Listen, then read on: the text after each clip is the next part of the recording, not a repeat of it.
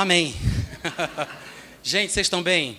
Amém. Que maravilha. Eu quero dizer que é uma alegria muito grande poder estar aqui. Me sinto honrado pelo privilégio, tá? Para quem não me conhece, meu nome é Natan, eu sou da cidade de Fortaleza, capital do Ceará. E em 96 me mudei para Campina Grande, que é a segunda cidade da Paraíba, para morar com um casal de americanos do Alabama. Nunca mais voltei para minha cidade. De lá eu ainda fui para o Rio de Janeiro, fiquei três anos no Rio, casei, voltei para Campina e é lá onde nós moramos atualmente, e é de lá que a gente viaja pelo Brasil, por outros lugares, ministrando a palavra de Deus. Amém? Amém. Vocês estão prontos para receber hoje à noite? Amém. Duvido. Às vezes nós chegamos na igreja bem empolgados, né? Fala Deus, fala Deus. Fala. E Deus começa a falar de verdade, o povo se segura nas cadeiras, aí começa a colocar para fora: cala Deus, cala Deus nem sempre, nem sempre aquilo que a gente precisa ouvir é o que a gente gostaria de ouvir. Porque tem certas coisas que nós precisamos consertar, né? E nem sempre o nosso ponto de vista está exatamente em linha com aquilo que Deus tem a dizer. Existem algumas doutrinas que são relativamente complexas, né? espinhosas. Algumas coisas mexem mais com a nossa emoção, outras com o intelecto, com a lógica, a espiritualidade e assim por diante. Eu não sei exatamente quais são as coisas específicas que eu vou falar com vocês. Nós vamos ter quatro tempos, cada tempo de 50 minutos. Né? A gente começa a primeira sessão agora, vai ter um intervalo e depois a gente continua. E amanhã a gente repete a dose. Mas eu gostaria de começar hoje à noite falando sobre a importância da desobediência civil. Isso é sonoplastia divina. Para assustar. Eu vou tentar de novo. A gente vai falar hoje à noite, ou pelo menos vamos começar agora no primeiro tempo, falando sobre a desobediência civil. Isso, diga amém pela fé, esse arrastado, esse amém arrastado mesmo. Né? A importância, eu gosto de chamar essa mensagem de desobediência bíblica, porque é comum no meio cristão, nos meios religiosos de forma geral, a gente falar sobre a importância da hierarquia, da obediência, da disciplina, da submissão, não é? É comum. Nós temos inúmeros exemplos que nos remetem a tais coisas na palavra de Deus. Inúmeros. Mas existe uma mensagem que é pouco pregada, que é a importância da desobediência bíblica, a importância da desobediência civil. Pasme você, existe, existe um lugar para isso na vida do crente. E talvez não se fale muito sobre isso, porque nós que somos os líderes temos o monopólio do microfone. Alô? então, pouco se fala sobre o abuso de autoridade. Se fala muito sobre a rebeldia, né? o povo que é rebelde, o povo que, que não ouve, o povo que é difícil, mas pouco se fala sobre o abuso de autoridade. Porque, assim como uma pessoa pode ser desobediente, rebelde, também um líder pode ser abusivo. E tanto é errado uma coisa como a outra. E nós precisamos encontrar o padrão da, o padrão da palavra para os dois lados. Amém, gente? Amém. A Bíblia diz, por exemplo, que o filho deve ser obediente aos seus pais, mas também diz para os pais não provocarem os filhos a ira. Fala numa relação conjugal que a mulher tem que ser submissa ao marido, mas diz que o marido é para tratar a mulher igual como Cristo trata a igreja. A Bíblia fala aos membros do corpo de Cristo que eles têm que ter um comportamento de máxima consideração para com aqueles que os lideram, mas fala aos que lideram que não sejam dominadores. Então, existem recomendações para o submisso e para aquele que exerce uma posição de autoridade. E essa verdade se aplica dentro da igreja, mas ela se aplica também na nossa vida em sociedade. E às vezes eu acho que nós temos ou preguiça de pensar, ou nunca tivemos a necessidade de agir. Porque quando você está numa sociedade onde existe uma, uma desordem civil generalizada, você é forçado a salvar a sua pele. E às vezes, para salvar a sua vida, você tem que fugir das autoridades, desobedecer aquilo que é dito.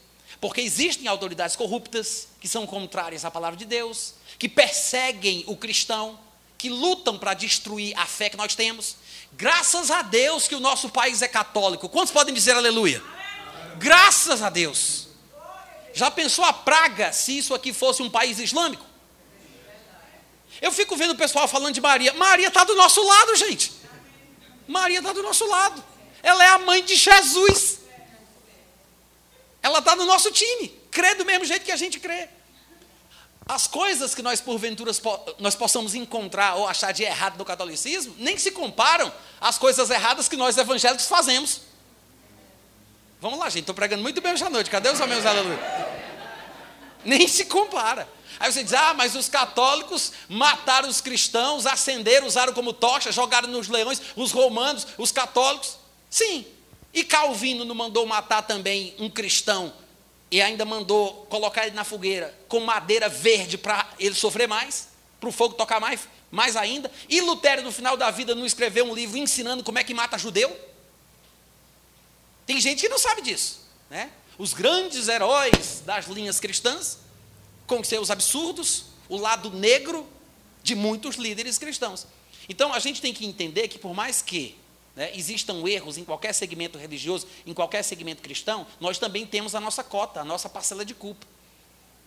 Agora, o prazer de poder viver num país livre, que a religião predominante é o catolicismo, que é uma espécie de cristianismo, gente, é maravilhoso. É maravilhoso. Quando você começa a estudar sobre países, eu estou falando sobre islamismo porque eu acabei de lançar um livro recentemente é o meu livro mais recente, que é a Bíblia, o Islamismo e o Anticristo. Então, eu tenho falado muito sobre isso, quem tem me acompanhado sabe. Mas quando você começa a estudar muito sobre islamismo, e você percebe que o único direito civil que o cidadão de um país como esse tem, onde o islamismo prevalece, é o Alcorão. E o Alcorão, ele tem uma abordagem intransigente, supremacista, misógina intolerante e tudo que não presta. É para o Alcorão que existe a expressão, é o diabo a quatro. É o diabo a quatro. Muita gente pensa que o islamismo é a religião da paz, mas não é. De paz não tem nada. Quando você conhece a doutrina islâmica, você entende que existe um lado da paz, mas esta paz no Alcorão, no islamismo, só pode ter só pode ser exercida entre muçulmano e muçulmano. É a chamada casa da paz. Existe a casa da paz e existe a casa da guerra. A casa da paz só pode nela só pode estar quem é muçulmano. Muçulmano tem que ter paz com muçulmano. Muçulmano não pode odiar muçulmano. Mas muçulmano não pode ser amigo de não muçulmano, não pode confiar, porque o não muçulmano, seja ele quem for, não importa a religião que ele tenha, é cidadão de segunda classe. Isso é lei. É a única fonte do direito civil de qualquer pessoa que more num país cuja religião seja o islamismo. E quando você vê as coisas que acontecem no país islâmico, quando você começa a estudar, a ver as notícias, a ler livros, você vai ficar impressionado. E aí você vai entender a bênção que é você morar num país católico. Aí é que você vai entender a bênção que é. Não importa os erros que os sacerdotes católicos possam cometer, ou as superficialidades que nós possamos enxergar na vida cristã dos nossos irmãos católicos, não importa. Irmãos, o privilégio que a gente tem de poder viver, de crer, de pregar. Meu irmão, o pessoal bota caixa de som no nosso pé do vidro, nove horas da noite, para pregar o evangelho, e ninguém faz nada. Ninguém faz nada. Nós vivemos no paraíso. Agora, e quando a lei é não poder falar de Jesus? Quando a lei, a única fonte de direito civil diz, você não pode crer no que você crê, você não pode ter Bíblia, você não pode pregar a Bíblia, você não pode crer na Bíblia. Se você falar de Jesus, você vai ser morto. E aí, como é que fica? Numa situação como essa, não é importante ser desobediente? Entende o que eu estou falando aqui? Aonde eu quero chegar? Claro que existem graus e graus de desobediência. Nós podemos e devemos ser desobedientes, mesmo em nossa sociedade brasileira, quando a autoridade, seja essa autoridade o marido, o pastor, o presidente, o policial, seja quem for, quando esse quando essa pessoa em posição de autoridade me dá uma ordem para desobedecer aquilo que a Bíblia diz, eu tenho a obrigação, o dever de consciência de desobedecer. Não é facultativo, não é opcional, é uma obrigação, por dever de consciência. E muitas vezes a gente não entende isso.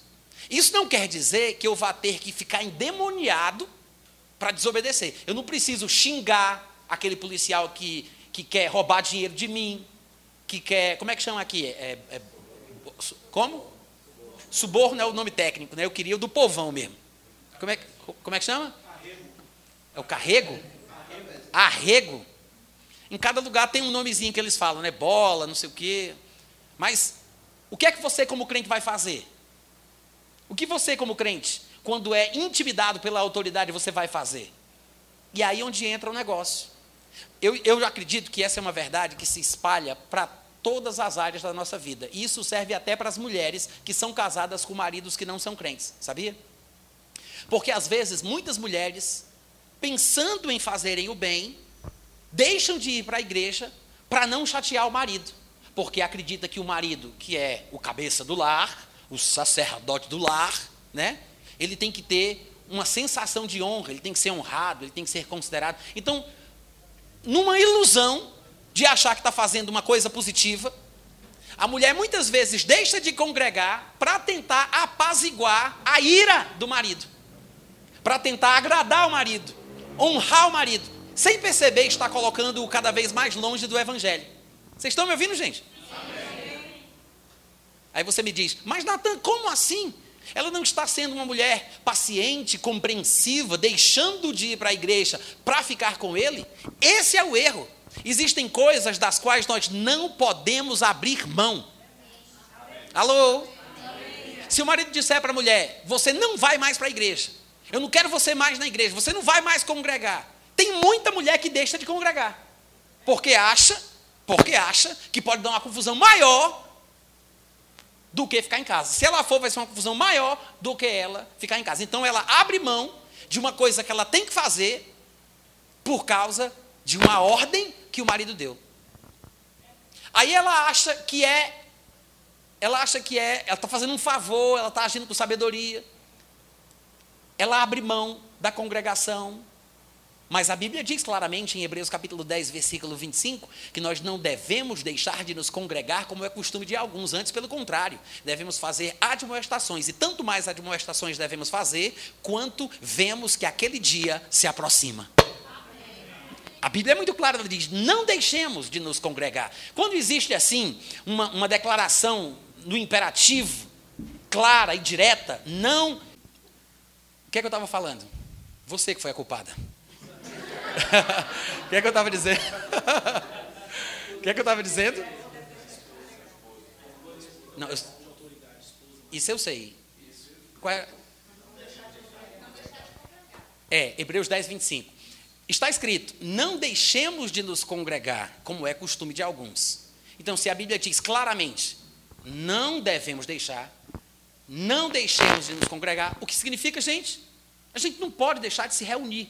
E eu sei que os desigrejados, né, revoltados, vão dizer que isso significa não deixar de se reunir. E é claro que é isso que significa. Eu não estou falando sobre instituição, CNPJ, logomarca, não estou falando de nada disso.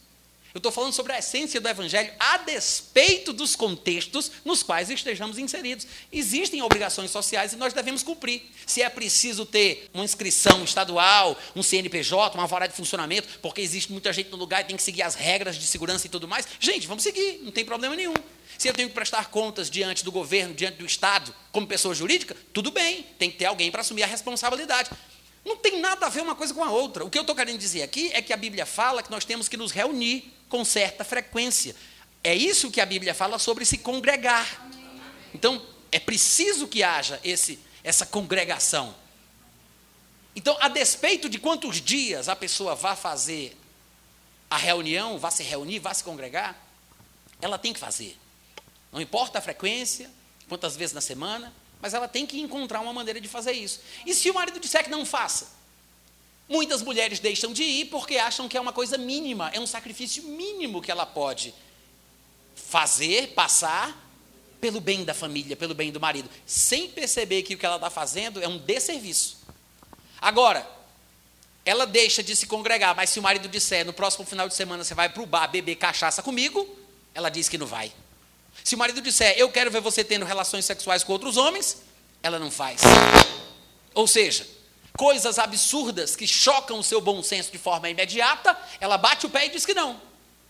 Mas coisas que parecem ser de menos, como congregar, ela abre mão.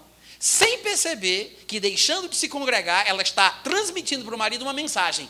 Realmente é mais importante ficar contigo do que na igreja.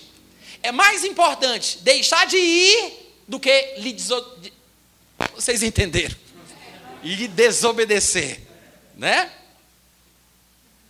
Aí eu pergunto: será que é mais importante obedecer o marido e deixar de congregar? É claro que não. A mensagem é errada. Você está, você está mostrando para ele que essa sua fé não vale nada. Você não crê o suficiente para encarar, eu vou dizer assim de uma forma é, poética e filosófica, a morte. Porque não é a morte. Um marido de 50 anos mimado, que fica de beicinho, porque a mulher saiu, não é a morte. Ah, mas você não conhece o meu marido, irmão Natan, é um cavalo batizado. Bom, pelo menos graças a Deus, o cavalo já foi batizado. Mas, ainda que ele seja mais grosso do que papel de enrolar prego, você tem que entender que você pode mudar o seu marido. Amém? Claro que tudo que eu estiver dizendo aqui para a mulher serve para o marido também, tá? Né? Mantendo as devidas proporções, mas a gente vai chegar lá. De qualquer forma, o que eu quero dizer aqui é o seguinte: às vezes nós atrapalhamos a conversão dos nossos parentes, colocando de forma geral, nós atrapalhamos, porque nós demonstramos o nosso descaso para com a palavra. Não estamos prontos para bater o pé e dizer: não, não deixo, não largo, não paro. A gente abre mão fácil, se desfaz fácil. Qualquer coisa para a gente é motivo de deixar de ir para a igreja, de abandonar a Bíblia, de abandonar a fé. Qualquer coisa. E a gente olha para a Bíblia e a gente não vê esse tipo de exemplo. Irmãos, tem uma palavra, tem um texto, uma história que me emociona. Eu acho fantástico. Daniel capítulo 3. Se você for ler lá depois em casa, você vai ver que coisa extraordinária porque os judeus estavam cativos na Babilônia. E o doido do Nabucodonosor, né, que de vez em quando inventava uma maluquice, diz: Vou inventar agora mais uma, vou fazer uma estátua, vou tocar aí umas trombones, umas cornetas, um negócio, uns berros de boi. Quando começar a vir o barulho da música, todo mundo vai ter que ficar prostrado para frente dessa imagem. Aí, mas por quê? Porque eu quero! Só por isso, porque eu quero. Doidice de quem manda, doidice de quem tem poder, doidice de quem tem autoridade. Quer que todo mundo adore o Deus dele, quer que todo mundo faça o que ele quer que seja feito. Coisa de gente que está no poder, que não pensa nos outros, que quer que todo mundo creia como ele, viva como ele, pense como ele. É por isso que eu digo: qualquer candidato à presidência da República que prometer acabar com as religiões do Brasil, não merece o seu voto. Entendeu? Porque só porque ele está do nosso lado ele quer nos favorecer, e se estivesse contra esse desgraçado? Pensa nisso. O que é que ele tem contra o macumbeiro? O que é que ele tem contra o gnóstico? O que é que ele tem contra o povo das outras religiões? Nem Deus, nem Deus impede eles de fazer o que eles fazem. Nem Deus impede eles de crerem como eles creem. Nem Deus impede eles de fazer o que estão fazendo. É por isso que eu acho uma idiotice o crente querer processar as pessoas que chamam Jesus de travesti, homossexual ou qualquer outro palavrão que eles queiram escolher. Acho ridículo o crente dizer isso é um absurdo. A lei diz que nós temos liberdade, temos liberdade de religião, está na lei, graças a Deus, mas nós temos que entender que nós não precisamos de armas carnais para lutar essa nossa luta, porque a nossa luta verdadeira não é contra a carne e o sangue. É por isso que a nossa as armas da nossa milícia não são naturais, não são carnais. Então, querer brigar com os outros porque falam mal de Jesus é a mesma coisa de dar o direito para eles brigarem conosco quando falamos mal da homossexualidade. Ah, mas é a sua opinião. Ah, mas eu posso falar. Bom, dois pesos e duas medidas, né? Então, porque você não quer que ninguém fale mal de Jesus, mas você quer falar mal do, da vida que eles têm, dos pecados que eles cometem. Por que, que todo mundo não fica na paz e fala o que quiser e sofre as consequências daquilo que diz? Cada um vai prestar contas da sua palavra. Cada um vai prestar contas daquilo que diz. Cada um vai enfrentar as consequências dos seus atos, das suas escolhas, diante dos homens e diante de Deus. vai ganhar antipatia ou simpatia, e no fim vai ser julgado por tudo. Mas o problema é que nós estamos hoje em dia nessa sociedade cibernética, né, onde tudo acontece dentro do celular. A gente está muito voltado para os formadores de opinião, para o que a pessoa, o povo fala. Hoje em dia a igreja ela está mais política do que evangélica. O militarismo cristão hoje em dia é podre, é podre. Você não viu como foi na última eleição que teve? Bolsonaro e Lula, Bolsonaro e Lula, confusão. Muita gente perdendo o testemunho para Bolsonaro ganhar. É verdade. É verdade parentes meus, amigos meus, famílias cristãs racharam ao meio. Eu não sei se aconteceu com vocês, mas lá onde eu moro, meu irmão, a confusão, ridículo, ridículo. Era para lá, para cá, para cá. Claro que nós temos que ter a nossa opinião, temos que defender as nossas ideias, podemos expressar isso em público, mas nós temos que ter cuidado. Acima de todas as coisas, nós temos que temer o Senhor porque não tem homem nenhum, nenhum, que vá prestar contas diante de Deus pelas coisas que eu disse que eu fiz no dia que eu for ser julgado. Não pense que quando você chegar lá você dizer, mas foi Bolsonaro, Jesus, tu sabe. Ó, oh, Bolsonaro. Não tem saída, não tem saída. Não quer dizer que você não possa ter opinião, mas nós temos que entender, irmãos, que o cristianismo é muito mais importante do que a política. E eu sei que nós temos que orar pelas pessoas que estão investidas de autoridade. Temos que ter consciência, temos que voltar, votar de forma pensada, de forma ajuizada. Não devemos ser alienados. Não significa nada disso que eu estou falando aqui. Só que tem um detalhe: há uma diferença enorme. Há uma diferença enorme entre fazer pesquisa, debater, conversar e perder o controle emocional. Quantos cristãos não perderam o controle? Que ficaram vermelhos? Que ficaram com raiva? Que perderam o testemunho? Ah, mas se eu não tiver um país onde a paz reine, como eu vou viver o cristianismo? Como eu vou pregar o evangelho? O cristianismo começou debaixo do poderio de Roma. Começou debaixo de um império opressor. Começou com perseguição desde o começo. Era a gente morrendo em bando de lata, Satanás correndo atrás dos crentes, pega, não pega, pega, não pega, hora não pega. O tempo inteiro. Então por que essa preocupação agora? Se você vive no país das maravilhas, meu filho. Não importa o corrupto que esteja na liderança. Oramos a Deus que homens justos estejam no poder, para que nós possamos ter uma vida tranquila, mansa, sossegada. Oramos. Mas não é porque o líder é evangélico que as coisas vão mudar. Ele pode ser profeta, falador de língua, mas não vai fazer diferença. Não vai fazer diferença. Se ele não seguir os princípios do respeito, da compreensão, da empatia, da liberdade de expressão. É por isso que eu digo: perseguir os outros que não pensam como eu, demonstrando intransigência, é uma coisa que não se deve fazer. Nem o evangélico pode fazer isso em nome de Jesus, em nome de Deus. Porque tem muito evangélico que se faz de carrasco, se comporta como um carrasco porque acha que está do lado da verdade. Mas em nome da verdade você não pode fazer aquilo que é errado. Ah, mas como é que o povo vai saber que eu sou crente? Ah, você, a sua dúvida é essa? É pelo amor. Amém. Na Bíblia é pelo amor. Não tem outra característica que possa dar ao mundo a ideia de que você é seguidor de Jesus. Ah, mas se meu marido me perseguir e quiser bater em mim, e ele é grosso, é estúpido, eu vou fazer o quê? Minha filha, até isso eu tenho que ensinar. Corra, criatura. Corra. É simples assim. Doido é o marido que bate em mulher, pode morrer envenenado no próximo almoço. Assim diz o Senhor. É muito safado, não é o marido que bate na mulher? Quantos concordam comigo? Amém. Muito sem vergonha, cara de pau. É. E às vezes é endemoniado mesmo. Porque, irmãos, é injusto, é ridículo, é podre.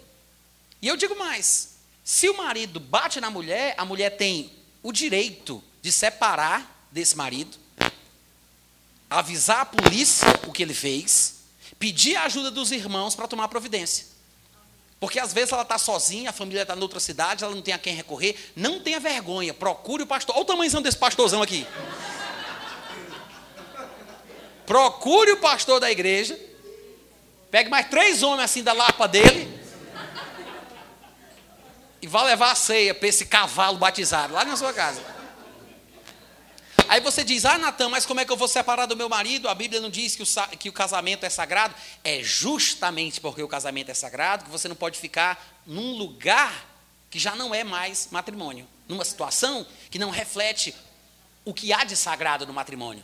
Não há nada de sagrado num relacionamento onde o homem bate na mulher. Ou da mulher que bate com uma frigideira nos dentes do homem. Também tem isso.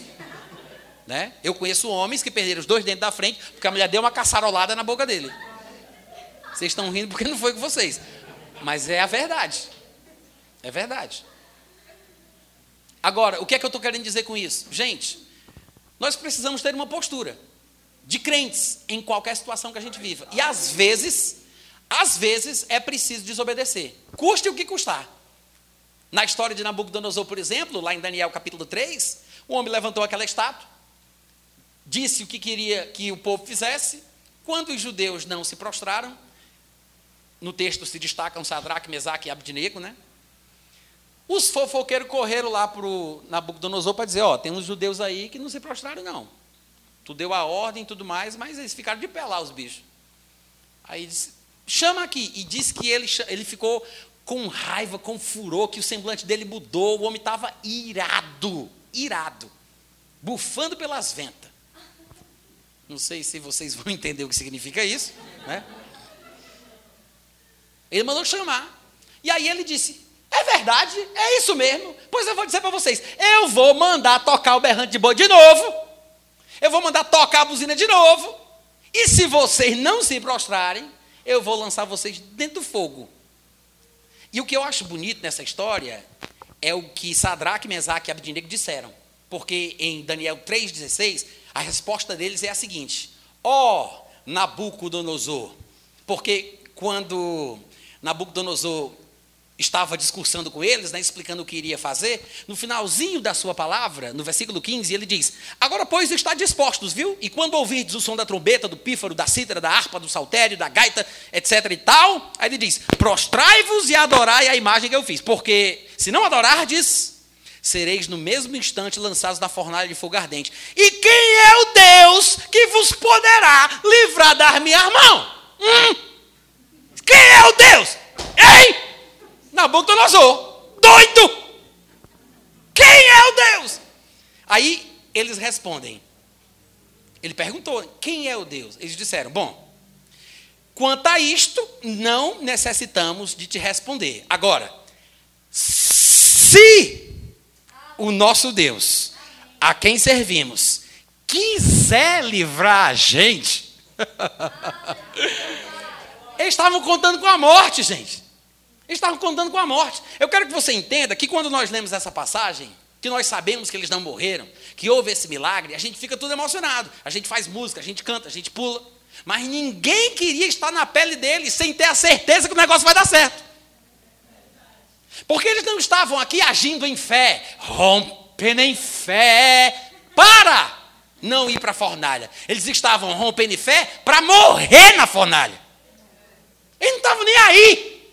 A vida deles não era preciosa para eles mesmos. E se é para matar, mata, desgraça. É para matar, mata.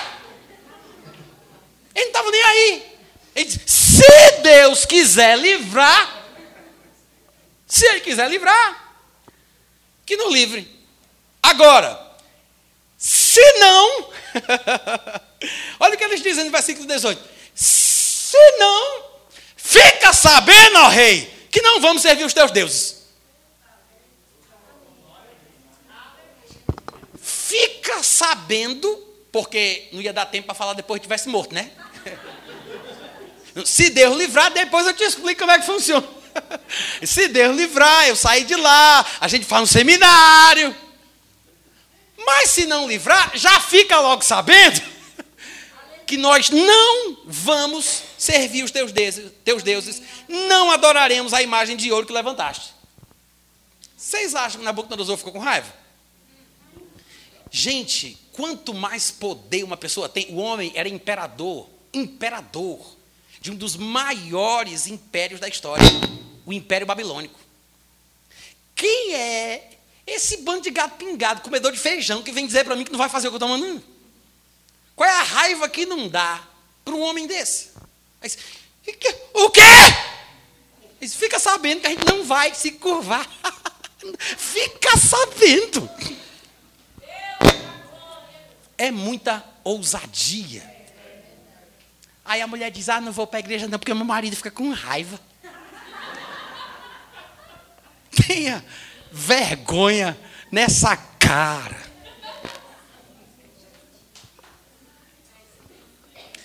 Você não precisa ficar endemoniada para falar para o marido que vai para a igreja, né?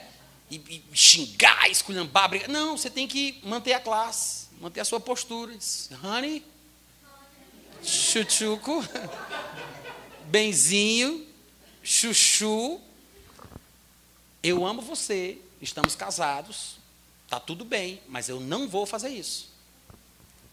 Aí se ele se espernear, se endemoniar, cair no chão, aquela coisa toda, igual uma calinha sem cabeça, não interessa. Você vai para a igreja.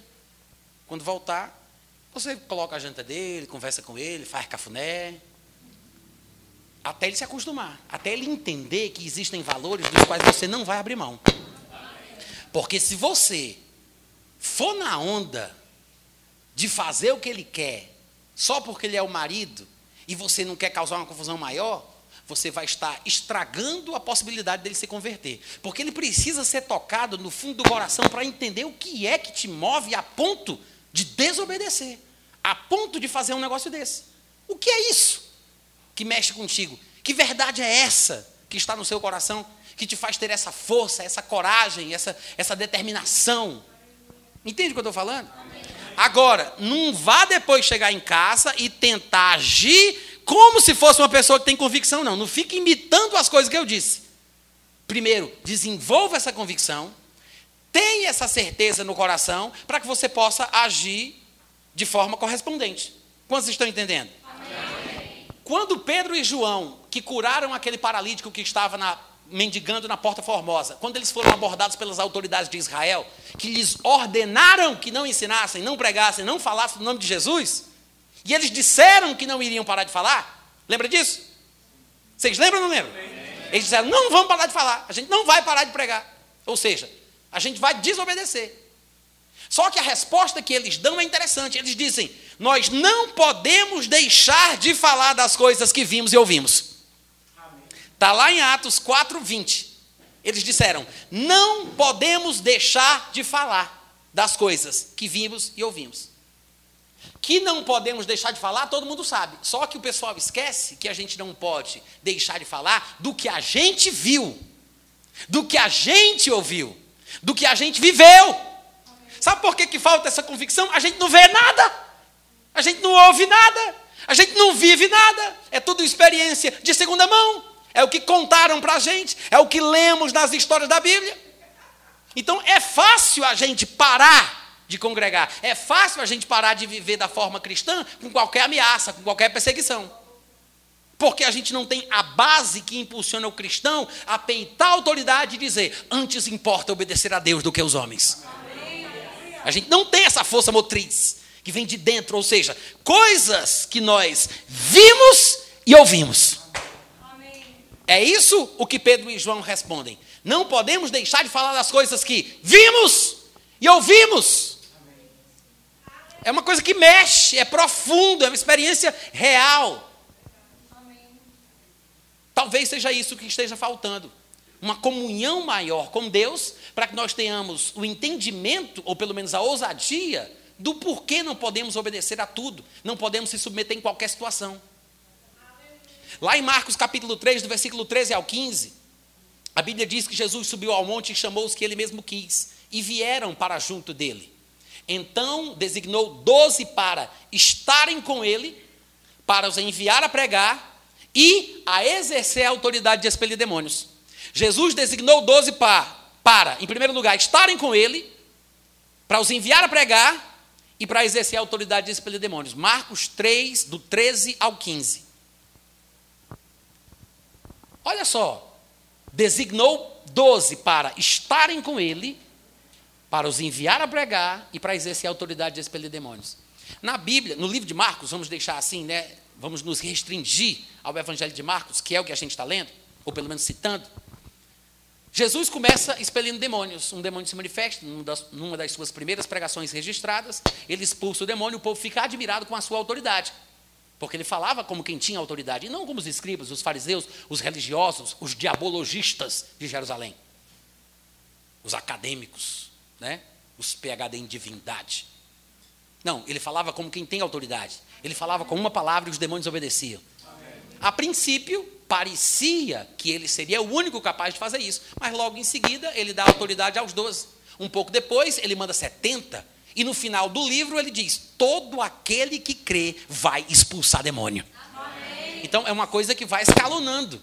Né? Começa com Jesus, passa para os 12, vai para 70 e aumenta para todos os que creem. Amém. Então a expulsão de demônios é uma característica bíblica do cristão. Expulsar demônio é coisa de crente. Amém, Amém gente? expulsar demônio é coisa de crente. Agora, o que é interessante é que a expulsão de demônios, que chama muita atenção, inclusive em igrejas que fazem apelos mais populares à massa, ao povão, essas coisas de demônio, falar com o demônio, fazer entrevista, dar um cafezinho, sentar na cadeira, dá muito certo, principalmente aqui no Brasil, né? Porque chama atenção. É espetaculoso, é interessante, né? Chama atenção. Só que isso é uma consequência derradeira de uma lista. Jesus escolheu doze para estarem com ele, depois para os enviar a pregar e, por fim, para exercerem a autoridade de expelir demônios.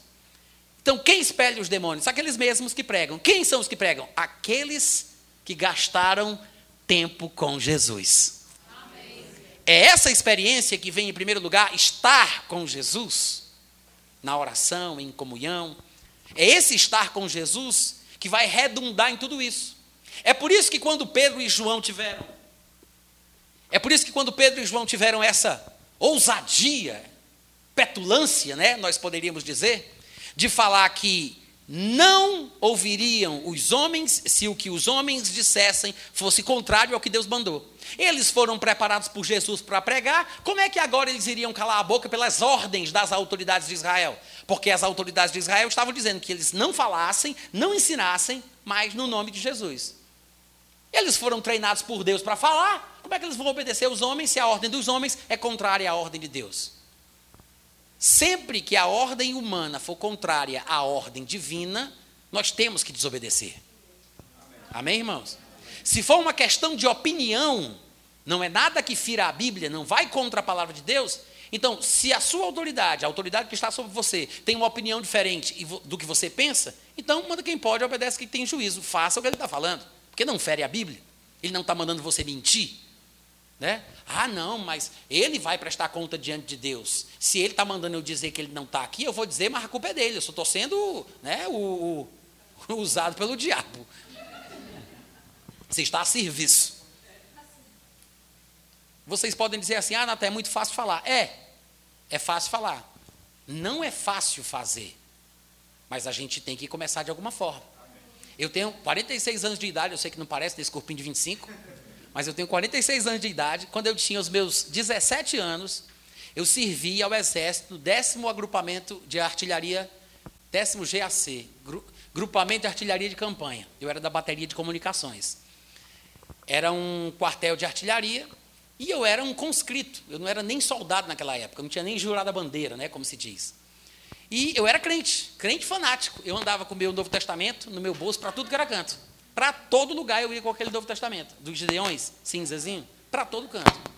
E eu era tão conhecido de ser crente e de estar com a Bíblia, que meu capitão, o capitão Cardoso, de vez em quando ele dizia, 313. Eu disse, opa, senhor, mas, cadê a tua Bíblia aí? Está aqui. Aí disse, vem para cá, fala aqui, não sei o quê. O capitão sempre fazia isso. Mas eu estava sempre pregando, testemunhando. Calma. Vocês não, vocês não sabem o resto da história.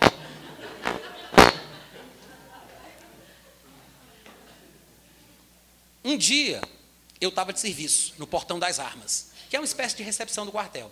Estava lá no portão das armas, aí o telefone tocou. O oficial de dia estava lá no alojamento dele, e uma moça liga dizendo, ah, eu queria falar com fulano de tal, tenente fulano de tal, né? Aí disse, só um minuto. Corri no alojamento dos oficiais, eu não era nem soldado. Vocês não entendem o que é isso, gente. Aí eu cheguei lá e disse, com licença, senhor! Fulano de tal está chamando o senhor lá na recepção, lá no portão das armas, quer falar com vocês. Não, vá lá e diga para ela que eu não estou. Fechou a porta na minha cara. Eu não sou nada, não sou ninguém para ele. Então ele fechou a porta na minha cara. Eu fiquei olhando assim para a porta, dei as costas, fui saindo. Aí eu disse assim: como assim eu vou dizer que ele não está? Aí eu voltei lá, bati na porta e assim: Senhor, com licença, eu não posso dizer isso porque eu não minto. Eu acho melhor o senhor lá e mesmo dizer que não está, porque eu dizer eu não posso. Ele olhou para mim com os olhos furiosos. Era pior que Nabucodonosor. com a raiva, saiu esse bisonho, esse não sei o quê, e não sei o quê, falou, não sei, um ódio, um ódio. Mas, irmãos, eu não fiz isso por maldade, não. Eu só fiquei em conflito existencial. O que é que eu ia fazer, gente? Eu não posso mentir. Eu ia dizer que o homem não estava lá se ele estava, e vou dizer, o que é que eu vou dizer? Fiquei perdido, voltei e falei com ele. Aí quando foi no outro dia de manhã, que eu estava indo embora, tinha colocado meu terceiro D2, o uniforme de passeio. Aí ele veio, pisou em cima do meu coturno, passou o dedo assim na minha fivela e disse: Você está alterado, viu? Fica que você vai pernoitar hoje aqui no quartel. Em outras palavras, eu estava fora do padrão, e por causa disso, na expressão para a saída, ele me fez ficar dormindo no quartel. Mas eu me lembrava só de Paulo e Silas na prisão. Amém, graças a Deus. Não é nada, não é nada, isso não é nada. Os maus olhares, o, as fofocas, o disse-me-disse, isso aí não incomoda, não, gente. Não tem problema nenhum, não. Mas isso serve de testemunho. Você pensa que não serve? Serve. Aí todo mundo me conhecia, de vez em quando tinha uma história relacionada comigo. Um dia, nós estávamos fazendo um serviço fora do quartel, era num lugar diferente, chamado auditoria, e de vez em quando uma pessoa vai para a hora e fica na, como sentinela, e os outros ficam dormindo e tal. E tinha uns três envolvidos lá num negócio que eles queriam fazer e vieram falar comigo, 313. Cara, a gente quer trazer umas meninas aqui para dentro, a gente está fora do quartel, a gente quer aproveitar. Se o rondante passar aí e perguntar se o serviço está sem alteração, tu pode dar uma força para a gente? Eu disse, eu sinto muito. Mas se eu tiver na hora e o, rondante passar perguntando como é que está o serviço, eu vou ter que falar a verdade. Vocês sabem que eu não posso mentir. Eles ficaram com ódio de mim, começaram a murmurar e não fizeram nada de errado. Mas quando voltaram para serem rendidos, eu fiquei na guarda, voltaram, falaram para todo o pessoal que estava de serviço. Quando eu voltei, todo mundo queria me bater. Todo mundo se juntou para vir para cima de mim e os tenentes precisaram me cercar para me proteger. Porque eles estavam querendo me bater, porque eu não fui companheiro deles. Mas os tenentes me protegeram. Aí você diz assim, mas Natan, isso não é ganhar antipatia? Isso é ganhar fama, meu querido. Fama. Todo mundo conhecia o crente, o 313 do, do, da bateria de comunicação. Todo mundo conhecia o 313. Aí o que acontece? E claro, nesses intervalos eu ia pregando o evangelho, sempre tentando ser o menos, né, o, o, o menos chato possível, mas um dia chegou no tal do juramento da bandeira. E eu era um crente um pouco desequilibrado naquela época, eu confesso. Era um pouco fanático. Mas graças a Deus me sustentou até aqui. Quem veio da música do Raul Seixas, da esquizofrenia, do manicômio, tinha que ser um pouco fanático mesmo para se consertar, né? E aí, quando chegou no juramento da bandeira, eu disse, cara, como é que eu vou jurar a bandeira, me comprometer com a pátria, se eu sou contra a guerra? E quando for ter a guerra, eu não vou matar ninguém. E eu pensando na possibilidade de ter uma guerra e eu ter dado a minha palavra, né? Aí eu disse, não posso fazer isso. Escrevi uma carta na mão, explicando o que eu achava da guerra e tal, que eu entendia a nação brasileira, que eu era a favor, mas é porque eu não queria me comprometer, eu estava indo para a cerimônia, mas eu não iria falar, eu não iria jurar, eu não podia fazer isso, porque se eu desse a minha palavra, escrevi aquela carta todinha, duas folhas, aí cheguei lá no Estado Maior, fui falar com o coronel Ferreira, que era o líder máximo do grupo, aí eu disse, com licença, coronel, Aí disse, porra, não, soldado. Ele disse, eu tenho uma carta para o senhor. Isso é da parte de quem? É minha mesmo. Aí ele baixou assim o óculos. Aí disse, o quê? Isso é minha mesmo. Aí eu dei a carta, saí de fininho, achando que tinha feito a coisa mais linda do mundo. Mas isso gerou um bafafá dentro do quartel, porque o meu capitão disse, 313, eu gosto até de você, 313. Mas você é doido. Você não recebeu as instruções. Você não sabe que existem círculos de convivência 313. Você não sabe que não podia passar por cima. Por que você não falou com aquele seu amigo que é crente também, o sargento, sargento Davi? Que você não falou com ele? Não tinha um cabo aí com quem você pudesse falar? Por que você não procurou um tenente? Por que você foi logo no coronel Ferreira para dar. Ele vai, ele vai me prejudicar. Ele vai me punir também em 313. 313, você prejudicou todo mundo. Aí eu fiquei pensando, meu Deus, será? Aí ele disse: O Coronel Ferreira quer falar com você hoje. Coloque o seu TFM, o seu, o seu, o seu traje para esporte, para atividade física, e vamos para lá, porque ele disse que a, a, primeira coisa que ele vai fazer hoje pela manhã é falar com você. Aí eu disse: Ai, Jesus Cristo, é hoje que eu vou glorificar o meu Senhor pela vida, pela morte. eu fiquei pensando: quer falar comigo? Isso por quê? Eu já disse tudo na carta. Aí ele me levou, o capitão Cardoso, preocupadíssimo, nervoso, andando de um lado para o outro. E a gente ali na entrada do portão das armas, aí vem aquele carro preto lindo, com aqueles batedores. Aí desce o coronel, todo mundo. Se levanta, o coronel Ferreira passa, olha assim. Aí o major vem e diz assim: Esse é o profeta? Eu mesmo, senhor. Aí o que aconteceu? O coronel Ferreira desceu, chegou para falar com a gente. Aí o capitão foi me defender, porque ele gostava de mim, eu achava que era uma pessoa do bem. Enquanto o pessoal ficava tentando roubar arma, levava bebida e fazia um bocado de arruaça, eu só era o crente que lia a Bíblia, meio perturbado, mas que não fazia nada com ninguém. Aí o capitão Cardoso tentando me defender, me explicar. Cadê tua Bíblia, Tristeza? Pega a Bíblia para mostrar para ele. Aí o, o, o, coronel disse, Cardoso, pode deixar, que a minha conversa aqui é com ele. Aí disse, não, mas coronel, disse, Cardoso, pode ir que eu vou conversar com ele. Permissão para me retirar. Assim. Aí foi embora. Aí eu fui com o coronel, sabe para onde? Para o lugar onde todo o quartel estava fazendo atividade física, que era um, um, campo enorme onde a gente jogava futebol americano. A gente sentou nas arquibancadas e ele ficou conversando assim comigo. Conversando, conversando. Ele disse, Me conte como é que é a sua história, por que, que você escreveu essa carta? O que, como é essas convicções que você tem assim Jesus? Fale-me um pouco mais. Aí eu fiquei falando com ele, como se fossem dois amigos, conversando, explicando. Gente, eu preguei para o Coronel Ferreira. Você não sabe o que é isso? Eu preguei para o Coronel Ferreira.